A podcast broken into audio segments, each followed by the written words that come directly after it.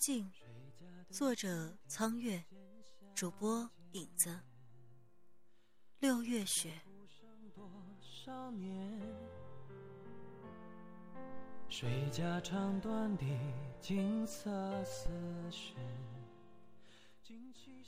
下葬的时候正是暮春时节。城外摆茶水摊子的沈三少说：“葬墓安葬的。”也是一个白衣女子，清秀美丽的，仿佛天子下凡。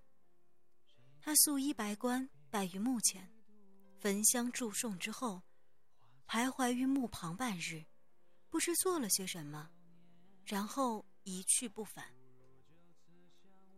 官道上不时有读书之人路过，看了碑上的字，便会忍不住打听墓中女子是为何不幸夭折。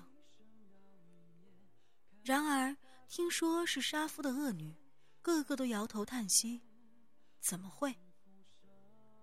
她明明承认是杀了丈夫的，但是却坚持说自己冤枉，发誓说上天知道她无罪。”沈三婶经常向摊子上喝茶的客人说起前几年那个轰动临安的案子，然后指着远处的那一座孤坟。如果上天知道他是冤枉的，也会六月飞雪，冬雷阵阵吧？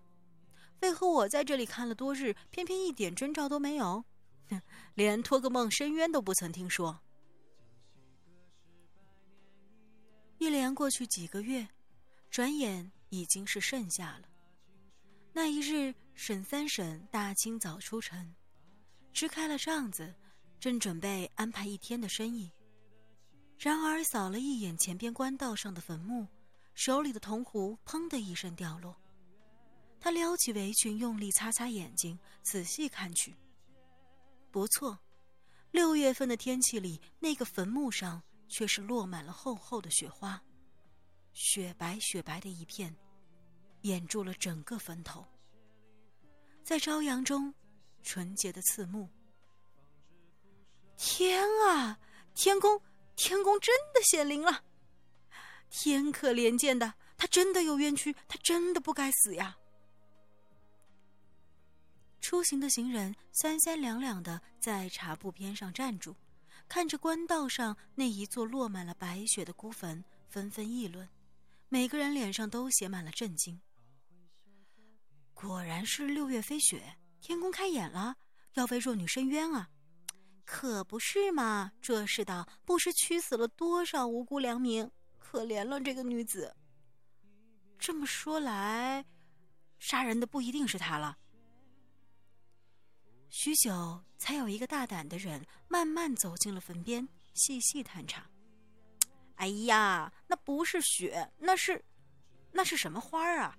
开的那样密，就像雪一样。走进坟墓边上的人惊叫了起来，手指一触，那六角形的美丽碎花就纷纷落下，像极了冬日白雪。原来不知何时，坟上被人种满了密密麻麻的小灌木，那些不曾见过的植物一夜之间开花，簇拥着繁复花朵，掩埋了整座坟墓。远远看去，宛如雪落坟头。那也是天意呀！你看看这是什么花？你见过吗？沈三婶却执意的相信这是上天的征兆，小心的捧起一朵酷似雪花的落花给旁人看。一定是天意，这个女子有冤屈啊！行人匆匆点头，人们总是愿意相信传奇般曲折的故事，更愿意相信坟冢里的这个美丽女子真的没有杀人。而上天给了这个深渊的征兆。罗儿，你听外面的人的说法了吗？所有人都在传说那个苏莹死的冤枉，上天六月飞雪来替她伸冤了。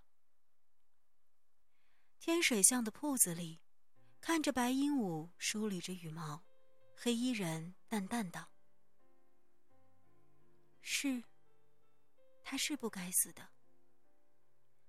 白衣女子轻轻回答了一句，眼神黯然，你果然还是你，不曾改变。虽然无法运用法力插手俗事，可是你终于用另一种方法，将你想做的事情张扬出去。罗儿，那花是你新养出来的吧？叫什么名字？六月雪。白罗叹息了一声，看着窗外六月明媚的天空。那是上天为了安抚那个灵魂而降下的飞雪。然而，六月里的雪没有落地，便已经枯萎，化作洁白晶莹的花朵，悄无声息地告诉每一个过往的人：在上天眼里，他无罪。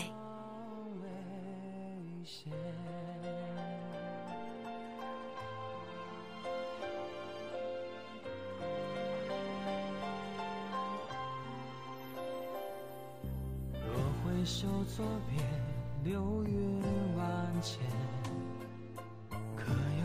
千万留恋？若今夕一别，一别永年。苍山覆雪，浮生尽现。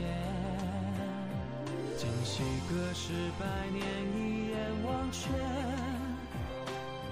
他只叹他轻许的誓言，八千年咒怨情灭，成全了谁的祈愿？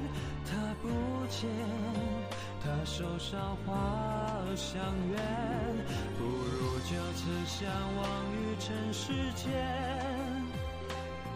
今夜无风无月，星河天悬。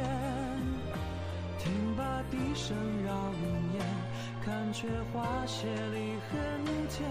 再相见，方知浮生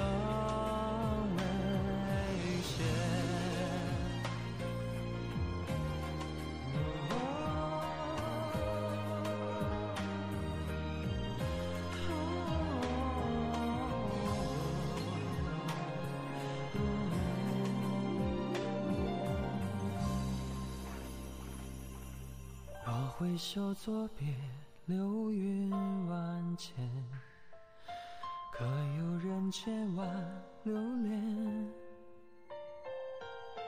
若今夕一别，一别永年。苍山覆雪，浮生尽现。今夕隔世百年，一眼忘却。